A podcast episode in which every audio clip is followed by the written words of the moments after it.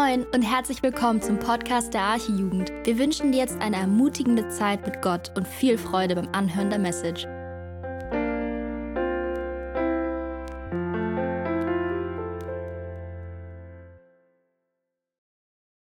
Ja, wie schon angekündigt, Thema Wassertaufe und Geistestaufe. Ein spannendes Thema, klingt vielleicht sehr theologisch, ist es auch, aber ein wichtiges Thema, das uns alle angeht. Wir haben ja unsere Reihe im Johannesevangelium und da sind wir jetzt im Kapitel 1 bei den Versen 29 bis 34 angelangt.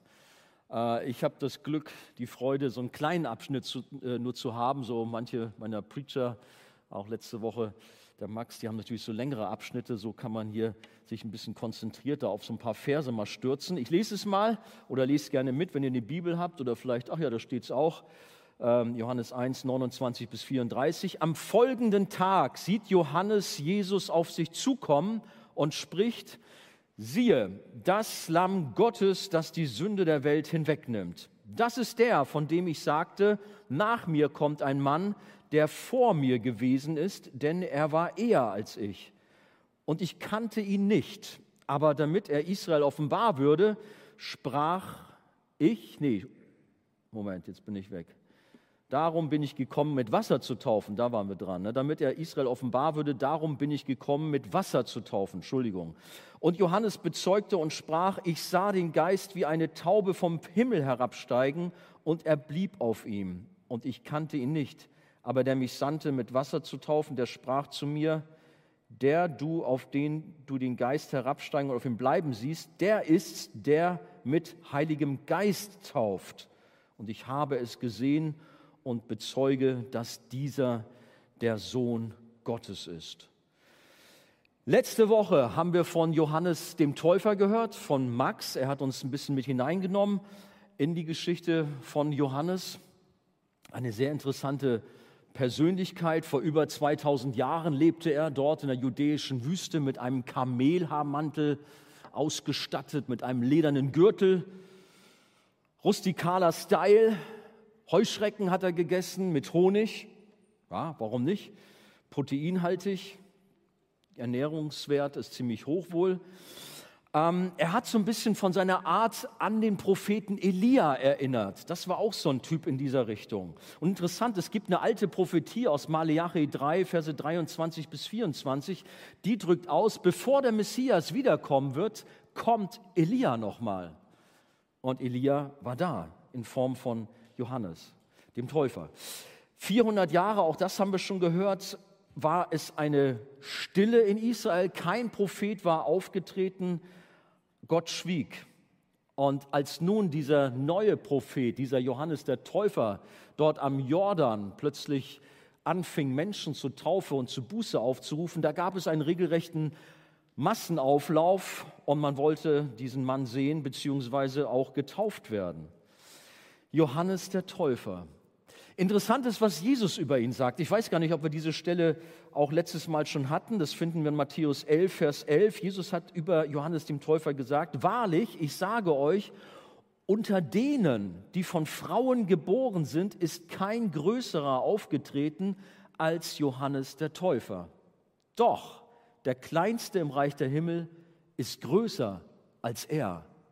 Hammer Aussage, ne?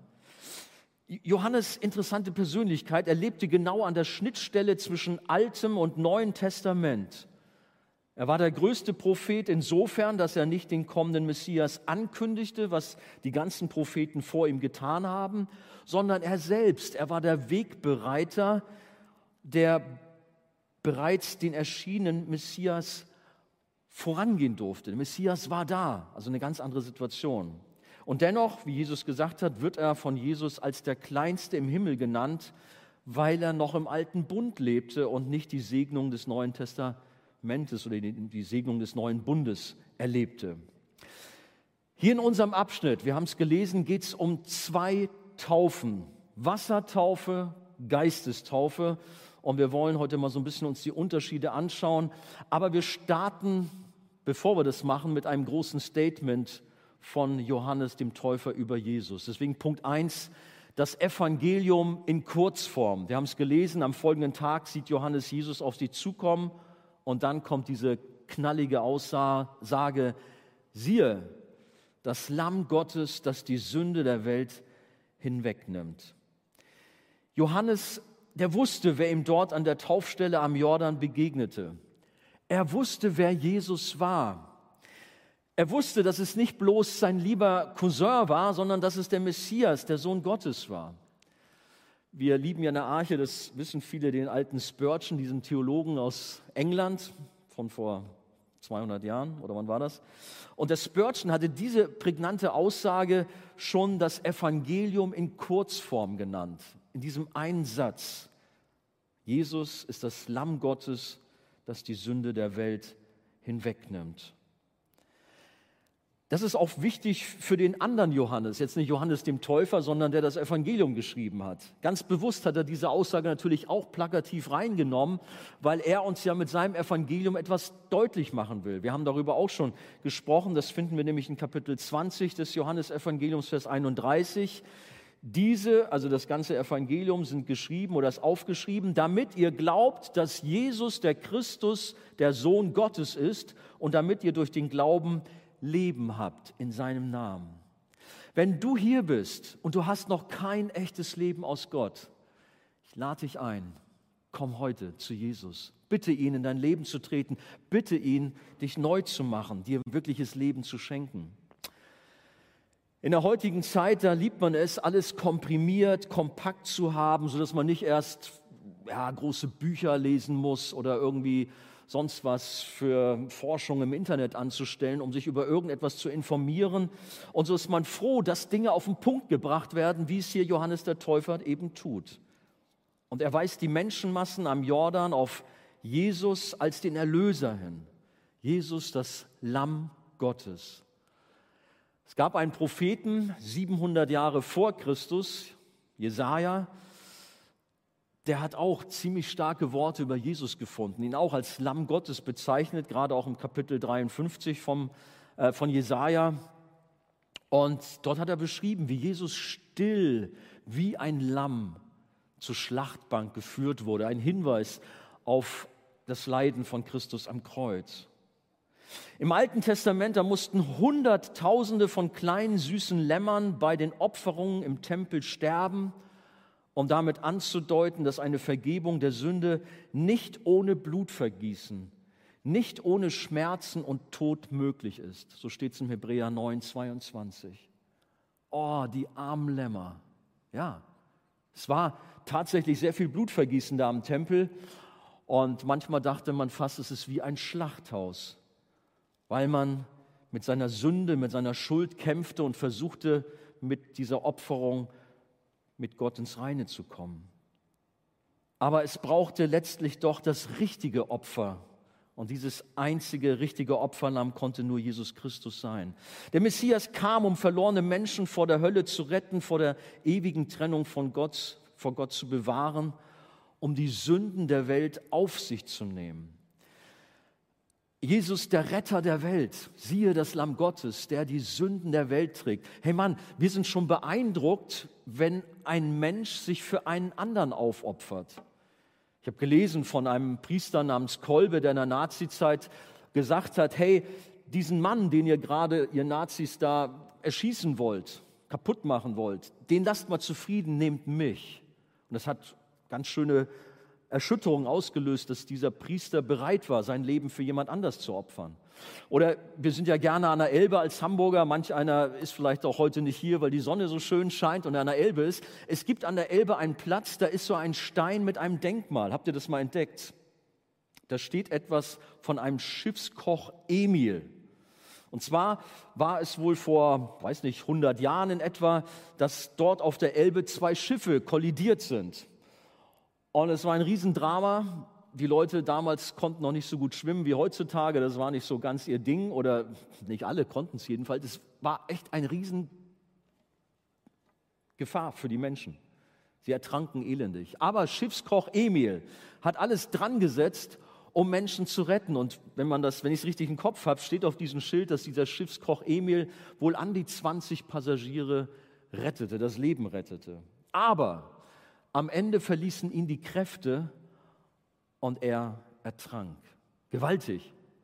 Und es gibt viele solcher Beispiele und sie beeindrucken uns. Aber wie viel mehr muss uns Jesus beeindrucken, der für Milliarden von Menschen auf der ganzen Welt sein Leben am Kreuz gab? Für dein und mein Leben ist er am Kreuz gestorben. Elendig. Deine Schuld, all den Mist, den du verzapft hast, hat Jesus auf sich genommen. Es sind die Menschen, die an sein Opfer glauben und es für sich in Anspruch nehmen. Es ist die Schuld und Sünde von Kriegsverbrechern, von Massenmördern, von Kinderschändern, von Terroristen, von den übelsten Kriminellen, aber auch von dir und mir. Kein normaler Mensch konnte die Sünde tragen, geschweige denn auslöschen, sondern nur das makellose Opferlang der Sohn Gottes. Er konnte für uns zu einem stellvertretenden Sühnopfer werden. Und da kann man nicht genug drüber sprechen, nicht genug drüber sich Gedanken machen, wie großartig, wie gewaltig das ist. Durch seinen Opfertod haben wir als Glaubende das ewige Leben. Jesus ist der Anfang und das Ende und er war schon immer da. Das ist auch das, was Johannes der Täufer herausstellt, dass Jesus schon immer da war. Er ist das fleischgewordene Wort, wie es auch im Kapitel 1 eingangs heißt. Und Johannes der Täufer, er nimmt seinen Auftrag ernst als Wegbereiter, als Rufer in der Wüste und er macht den Messias dem Volk damals erkenntlich. Evangelium in Kurzform. Kommen wir zum zweiten, die Wassertaufe. Johannes schreibt, oder Johannes der Täufer sagt, ich, und ich kannte ihn nicht, aber damit er Israel offenbar würde, Darum bin ich gekommen, mit Wasser zu taufen. Mit Wasser zu taufen, Vers 31. Wir müssen uns so vorstellen, Johannes, der ist mit Jesus aufgewachsen, Cousins, gab viele Berührungspunkte der beiden, hatten viel miteinander zu tun, als Kinder, als Teenager, richtig super coole Zeit. Man muss sich das so vorstellen, wie sie unterwegs waren, wie sie äh, vielleicht mit den Tieren gespielt haben, geritten haben, gesinnt, wie sagt man, also irgendwie viel Sport, Action, alles gehörte dazu. Eins hat Jesus aber niemals getan. Was war das? Gesündigt. Er war ohne Sünde und auch in der wildesten Teenagerzeit, können wir sicher sein, hat Jesus sich rausgehalten und war ohne Sünde geblieben. Aber in dieser ganzen Zeit wusste Johannes nicht, dass sein Cousin Jesus der Messias ist. Wie auch. Doch ein Cousin. Wir haben viel Spaß zusammen. Das kam dann erst später. Aber als dann die Zeit reif war, erhielt Johannes den Auftrag von Gott, der Wegbereiter zu sein, der Rufer in der Wüste, um das Volk mit dem Aufruf zu Buße durch das Taufen auf den kommenden Messias vorzubereiten. Was ist jetzt genau mit Wassertaufe gemeint? Die Taufe des Johannes am Jordan, die unterschied sich schon etwas von den üblichen rituellen Waschungen anhand von Reinigungsvorschriften, die man ansonsten häufig im Judentum praktizierte. Zum Beispiel die Essena in Qumran, da hat man ja eine Menge ausgebuddelt. Da gab es ganze Becken, wo man sah, da haben die halt ihre rituellen Bäder genommen, Waschungen vorgenommen. Aber nicht nur im Judentum, auch im Hinduismus zum Beispiel gibt es solche Feste im Ganges, diesem Fluss, da tauchen sie dann alle unter und haben dann auch so eine Art Reinigungsbad, um damit ihre Schuld abzuwaschen. Also dieses Taufen ist an sich nichts Besonderes, ist also immer wieder auch in anderen Kulturen auch zu finden. Dennoch war das, was Johannes dort am Jordan tat, etwas anderes als das, was Jesus später angeordnet hat nämlich dass man symbolisch zeigt, das ist das, was die Taufe von Jesus ausmacht, was man bereits zuvor im Herzen durch die Wiedergeburt erlebt hat. Die Taufe des Johannes machte deutlich, dass man seine Schuld vor Gott eingestand und sich als Zeichen der Buße im Vorausblick auf den kommenden Messias taufen ließ und symbolisch eine Reinigung von Sünden zeigte. Aber im Grunde im Vorwege. Für die Menschen war der Messias noch nicht da. Sie hatten noch nicht diese, dieses Erlebnis, was wir natürlich haben durch das, was Jesus am Kreuz getan hat. Wer sich als Jude von Johannes taufen ließ, bekannte damit, dass er wie ein Heide war und dass er es nötig hatte, auf innere, wahrhaftige Weise ein Angehöriger des Volkes Gottes zu werden. Nun hat sich Jesus auch taufen lassen dort am Jordan von Johannes dem Täufer. Es war also noch so die Johannestaufe. Jesus war sündlos und er brauchte keine Buße und dennoch ließ er sich von Johannes taufen, um sich damit mit Sündern zu identifizieren. Die Taufe war somit notwendiger Bestandteil der Gerechtigkeit, die er dann am Kreuz für Sünder erwarb. Wir lesen das im Zusammenhang von der Taufe von Jesus, dass er es getan hat, sicherlich als Vorbild für uns, aber um die Gerechtigkeit Gottes zu erfüllen. Als Jesus zum Jordan kam, müsst ihr euch mal diese Szene vorstellen. Äh, der Johannes der Täufer steht da und tauft und ist dabei und plötzlich stockt ihm der Atem, als er sieht, Jesus kommt auf ihn zu.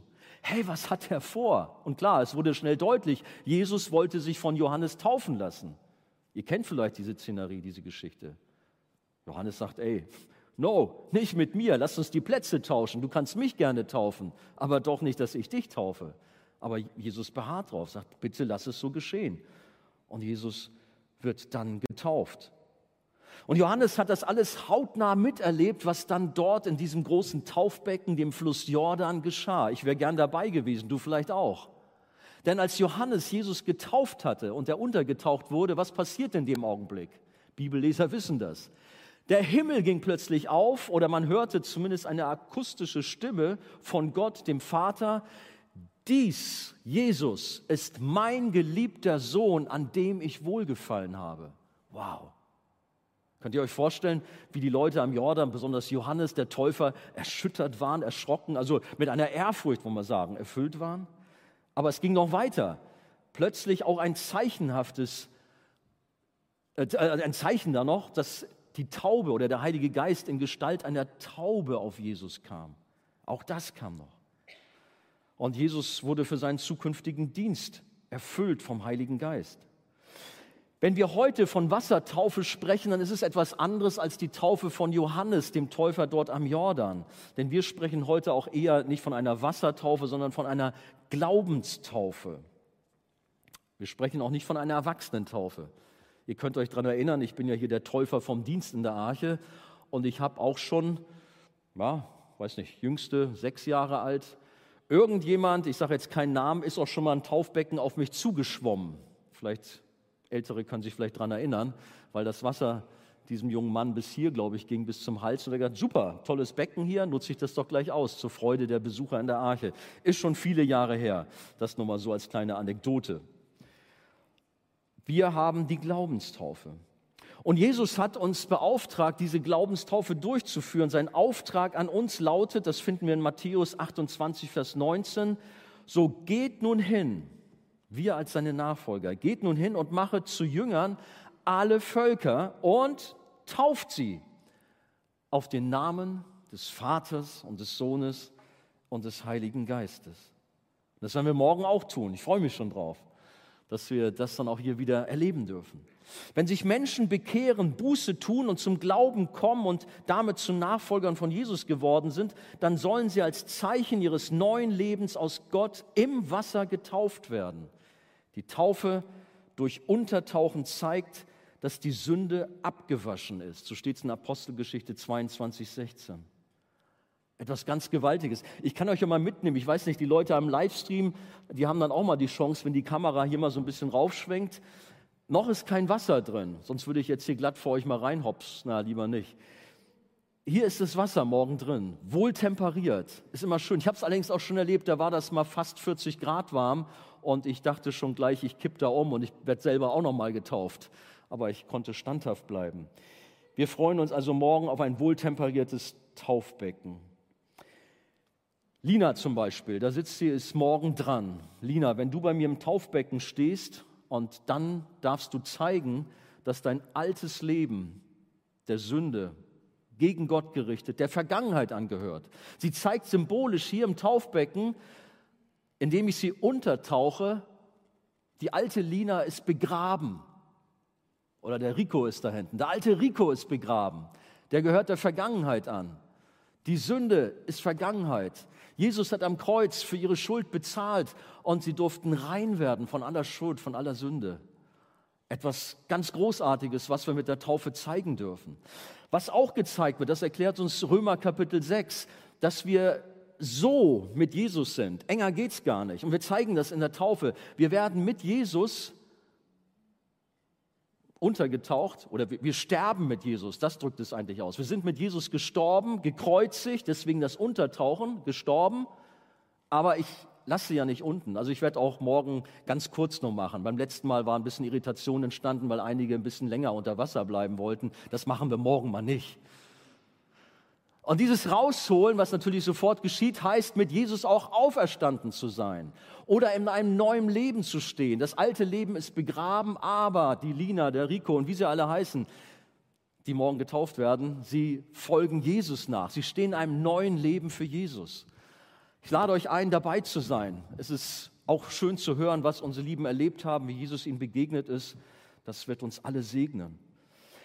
Wir finden den Grundsatz in der Bibel, erst der Glaube und dann die Taufe. Ganz wichtig, wenn wir die Geschichten untersuchen. Erst war Glaube da bei den Menschen und dann wurde getauft als Zeichen des Glaubens, den sie erfahren haben. Leider hat insbesondere in unserem Land die falsch verstandene kirchliche Tradition der Säuglingstaufe viele Menschen in die Irre geführt. Das muss man wirklich sagen. Immer wieder ist mir das auf der Straße begegnet, wenn man mit Menschen über den Glauben gesprochen hat. Ach, bei mir ist alles in Ordnung. Mit mir brauchst du nicht sprechen, Herr Pastor. Ich bin getauft als Baby. Ich komme in den Himmel. Kommt man nur aufgrund seiner Taufe in den Himmel? Gut, dann wird vielleicht darauf verwiesen, da gibt es eine Bibelstelle, Markus 16, 16, wer glaubt und getauft wird, der wird selig werden. Aber es geht weiter. Wer nicht glaubt, der wird verdammt werden. Der wird nicht bei Gott sein. Da ist auch von Taufe nicht die Rede. Das kommt auf den Glauben drauf an. Es ist eine Tragik, dass Menschen meinen, ich bin getauft als Säugling und somit habe ich einen Freifahrtschein für den Himmel. Nein. Um es mal herausfordernd zu sagen, es werden viele Getaufte in der Hölle sitzen, denn gerettet werden nur die, die eine persönliche Beziehung zu Gott haben durch den Glauben an Jesus Christus, aber nicht durch eine Taufe. Es kommt auf den Glauben an. Und dazu brauchen wir ganz, ganz dringend, unbedingt den Heiligen Geist. Ohne den Heiligen Geist haben wir keinen Glauben. Ohne den Heiligen Geist haben wir kein neues Leben aus Gott. Ohne den Heiligen Geist folgen wir nicht Jesus nach. Er ist der entscheidende Faktor in unserem Leben um ein Kind Gottes zu werden. Und so kommen wir zum zweiten Punkt oder dritten besser gesagt, die Geistestaufe, also zur, zur zweiten Taufe, die Geistestaufe. Nochmal unser Text, Johannes bezeugte und sprach, ich sah den Geist wie eine Taube vom Himmel herabsteigen und er blieb auf ihm, also auf Jesus. Und ich kannte ihn nicht, aber der mich sandte, mit Wasser zu taufen, der sprach zu mir, der, auf den du den Geist herabsteigen und auf ihn bleiben siehst, der ist's, der mit Heiligen Geist tauft. Im Evangelium von Markus wird es so ausgedrückt, Markus 1.8, ich habe euch mit Wasser getauft, er, also Jesus, aber wird euch mit Heiligem Geist taufen. Johannes der Täufer beschreibt seine Beobachtung bei der Wassertaufe von Jesus und erklärt dabei, dass Jesus auch ein Täufer ist. Aber im Gegensatz zu ihm tauft er nicht mit Wasser, sondern mit Heiligen Geist. Und jetzt die Frage an uns, was ist denn genau mit der Geistestaufe zu verstehen oder darunter zu verstehen? Pfingstlich charismatische Christen meinen, dass dies nach der Wiedergeburt eine besondere zusätzliche Kraftausrüstung sei, nach der man sich aus, gesondert ausstrecken muss, um erst dann so richtig diensttauglich zu werden, um erst dann ein vollwertiger Christ zu sein. Sie haben damit eine Stufenlehre entwickelt, Erst die Wiedergeburt und dann wenig später die Geistestaufe. Und auf diese Weise ist schon manch ein Gläubiger ja, deprimiert gewesen und hat sich als ein Christ zweiter Klasse verstanden. Aber um es gleich vorweg zu sagen, das ist nicht die Lehre der Bibel, das ist nicht die Lehre von Jesus, den Aposteln und den ersten Christen. Wir haben nirgends in der Bibel den Hinweis, dass wiedergeborene Christen als zweiten Schritt nach der Wiedergeburt erst noch nach einer besonderen Geistestaufe streben sollen, um erst damit dann ein vollwertiger Nachfolger Christi zu sein. Wenn dem so wäre, dann müsste Paulus, dann müsste Petrus in den Briefen massiv darauf hingewiesen haben, ey, ihr Christen, ihr Gemeinde, ihr braucht unbedingt die Geistestaufe. Das müsste das Thema gewesen sein. Aber das stellen wir nicht fest. Wie der Name Geistestaufe es schon vermuten lässt, ist dies eine ganz besondere Erfahrung mit dem Heiligen Geist. Und wir brauchen sie alle. Und wenn du zu Jesus gehörst, dann hast du das auch erlebt. Diese Erfahrung mit dem Heiligen Geist erleben wir erstmalig beim größten Werk des Heiligen Geistes, das ist die Wiedergeburt. Das ist die Neuschöpfung in unserem Inneren, in unserem Herzen. Und ich wünsche mir so sehr, dass ihr das alle erlebt oder erlebt habt. Wer es noch nicht erlebt hat, ich lade dich ein. Bitte Gott darum, in deinem Inneren dieses Wunderwerk zu schaffen. Der Prophet Hesekiel hat dieses größte Wunder an einen Menschen so beschrieben. Und ich will euch ein neues Herz geben und einen neuen Geist in euer Inneres legen.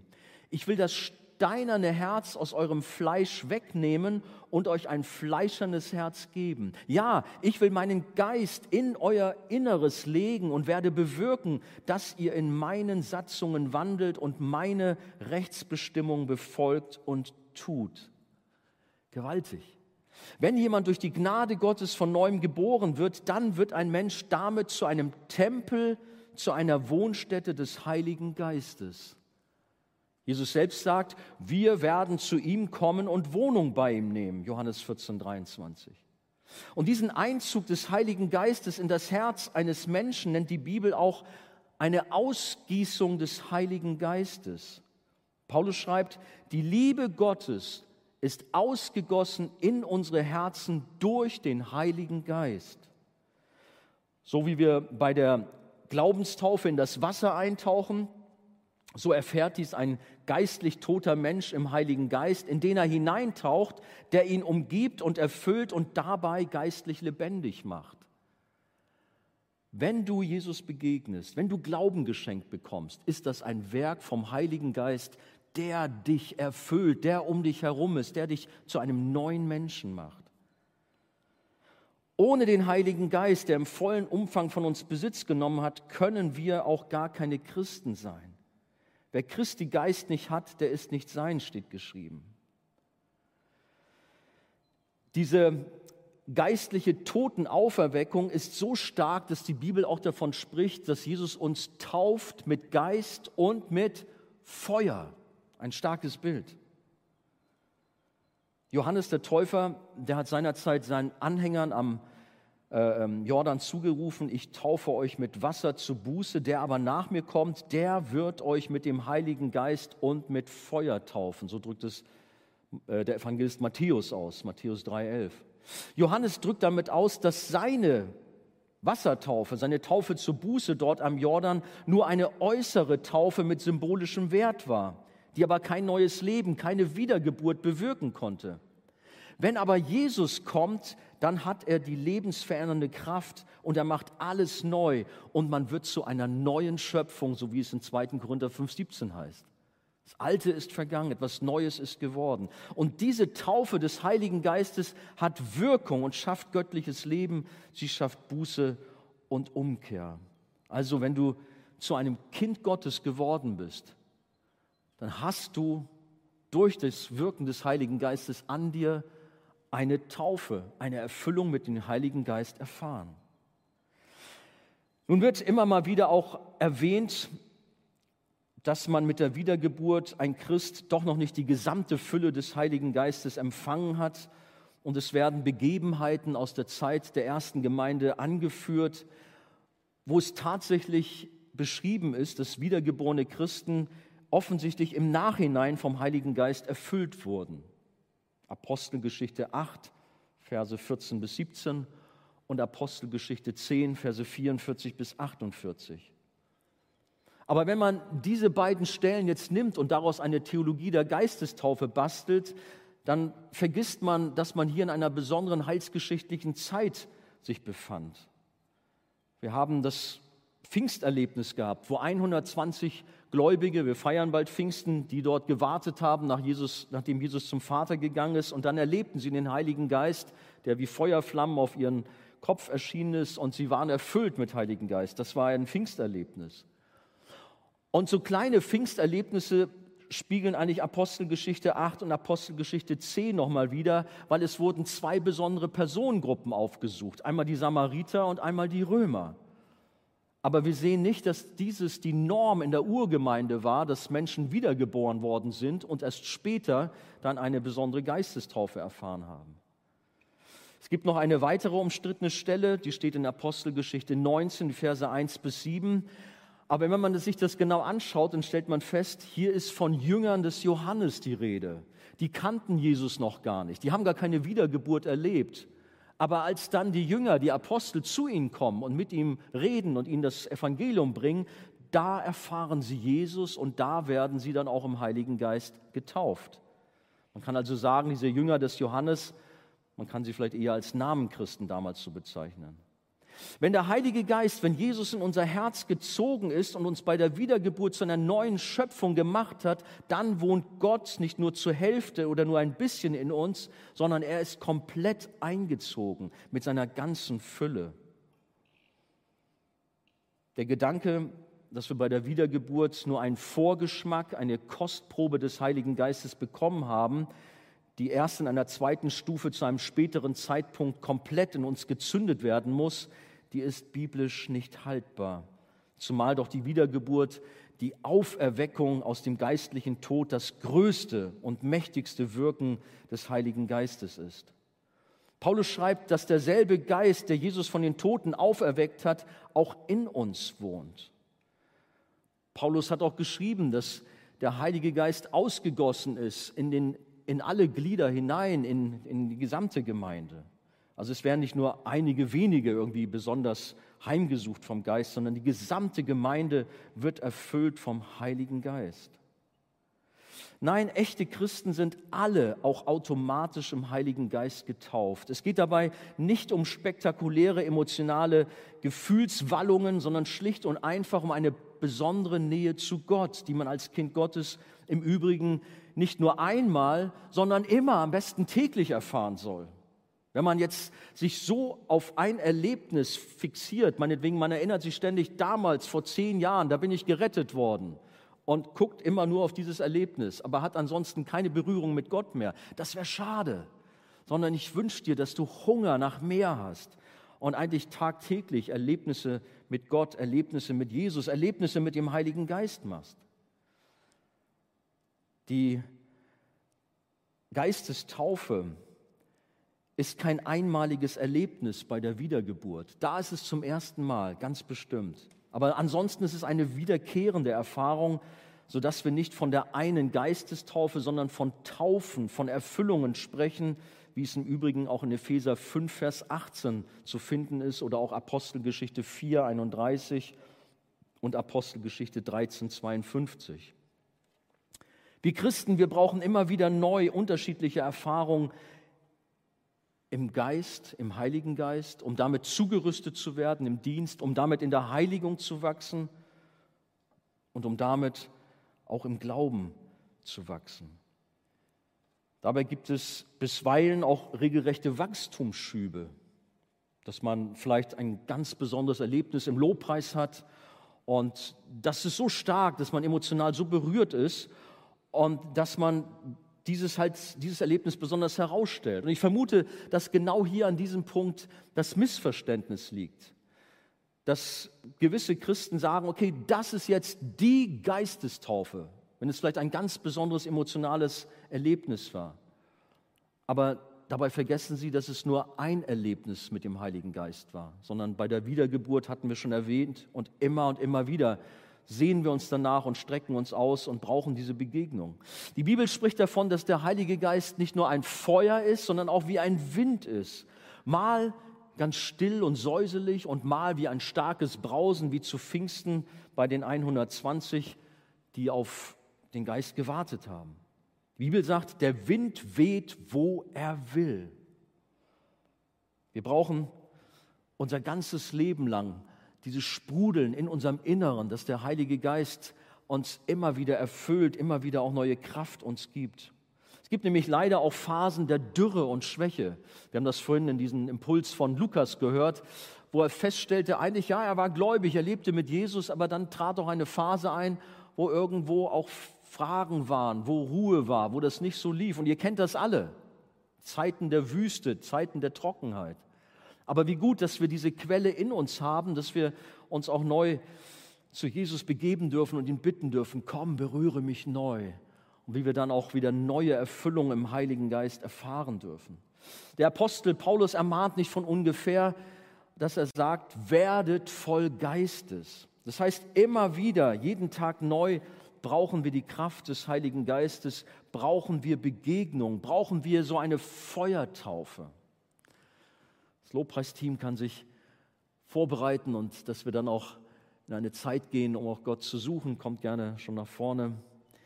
Ich persönlich kann mich an viele besondere Zeiten erinnern, wo Gott mir begegnet ist, wo der Heilige Geist mir begegnet ist und ich möchte auch euch da ja, ein, ein, ein bisschen Appetit anregen, euch Sehnsucht verschaffen, dass ihr nicht zufrieden seid mit dem, was ihr schon habt. Naja, ich habe mich bekehrt und habe doch Jesus erlebt und es war ganz großartig, sondern wie schon gesagt, dass wir am besten tagtäglich immer wieder neue Erfahrungen machen. Und ich kann mich daran erinnern, wie, ja, ich habe schon erwähnt, in Lobpreisveranstaltungen, wie der Heilige Geist so mächtig da war und ich erfüllt wurde, beim Gebet in der Stille für mich, beim Studieren der Bibel, beim Hören einer Predigt. Ja, selbst beim Wandern in der schönen Natur und auch beim Autofahren, ihr werdet es nicht glauben, aber ich habe am Steuer gesessen, habe geheult vor Freude, weil ich merkte, wie die Kraft Gottes so stark da war, wie der Heilige Geist mich beim Autofahren erfüllt hat. Keine Sorge, ich habe die Verkehrsregeln gehalten, ich bin auch sicher ans Ziel gekommen.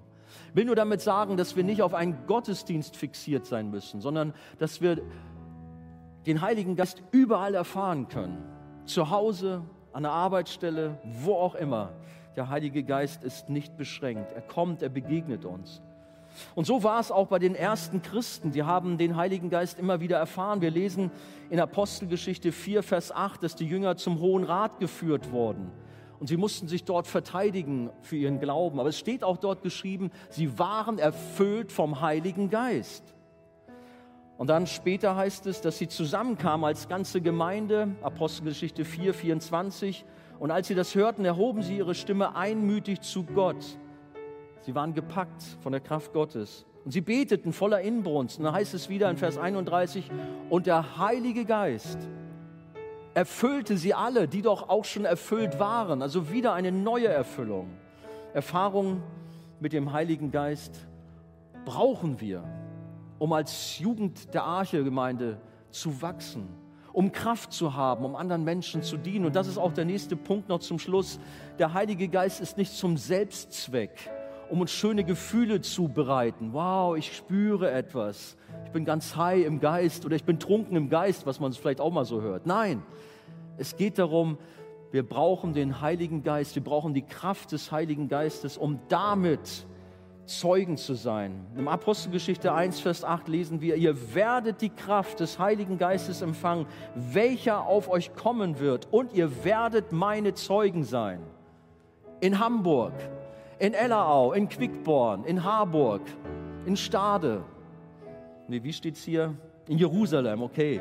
Judäa, Samarien, bis an das Ende der Welt. Christen sind wie ein mit Öl getränkter Schwamm.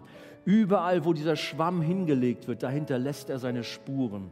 Ich möchte uns sehr ermutigen, uns mehr nach dem Heiligen Geist auszustrecken, Jesus zu bitten, uns immer wieder neu mit seinem Heiligen Geist zu taufen und Erfahrungen mit Gott zu machen, damit wir ihm ähnlicher werden, im Glauben wachsen, zu reifen Christen werden, in der Heiligung voranschreiten.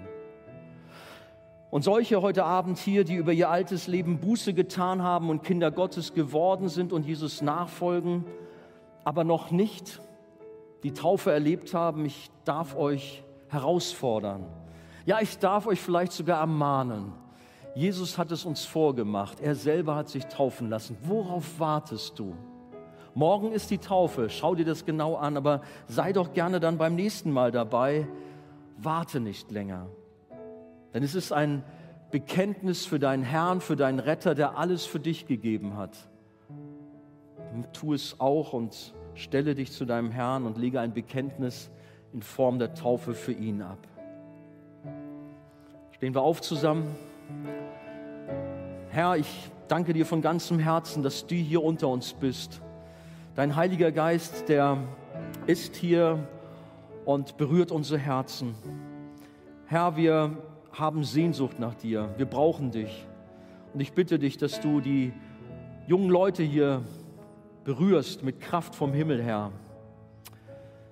Dass sie brechen mit der Sünde, dass sie ihr Leben neu auf dich ausrichten, wo es nötig ist.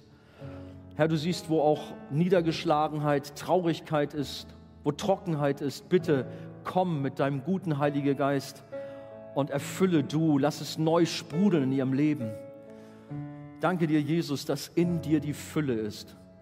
Danke dir, dass wir durch die Wiedergeburt ein Tempel des Heiligen Geistes sein dürfen und dass wir ausgefüllt sind mit dir, mit der Kraft aus der Höhe und dass wir so auch als Zeugen hinausgehen dürfen an den Platz, an den du uns gestellt hast. Herr, noch einmal, bitte segne meine lieben Geschwister hier und gib ihnen das, was sie brauchen. Hilf ihnen im Alltagsleben, in ihren Herausforderungen. Und Herr, wir wollen dich weiter erheben. Du bist das Lamm Gottes, Du bist der, der unser Leben neu gemacht hat. Danke dafür. Wir feiern dich. Amen.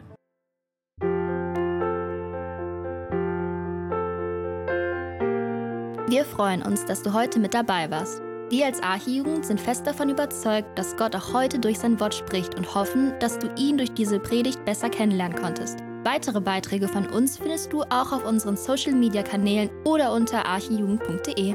Bis dann, tschüss!